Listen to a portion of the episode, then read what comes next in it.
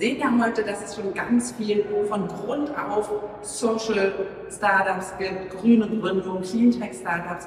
Und wenn wir uns jetzt anschauen, dass die Unternehmen darauf ausgerichtet sind, eben stärker in der ESG-Performance auch zu punkten, dann können wir natürlich solche Startups auch in ihre eigene Lieferkette einbinden. Das heißt, wir informieren beispielsweise auch ganz dezidiert darüber, was gibt es denn für gute Lösungen, wo man eben die eigene Nachhaltigkeit des Unternehmens voranbringen kann.